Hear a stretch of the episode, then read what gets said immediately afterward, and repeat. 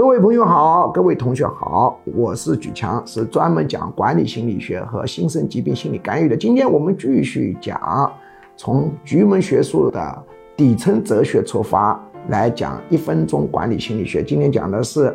组建一个管理团队一定要君子跟小人平衡，也就是说，这个团队当中要大部分是君子，但是还要一小部分，百分之二十是小人。全都是君子，这个团队是干不好事情的，因为很多风高月黑之夜要去干一些不便于曝光的事情，还是需要小人去干的。根据我的观察，没有小人的团队或者小人太多的团队都是干不好的。百分之二十小人，百分之八十君子，这样的团队最好。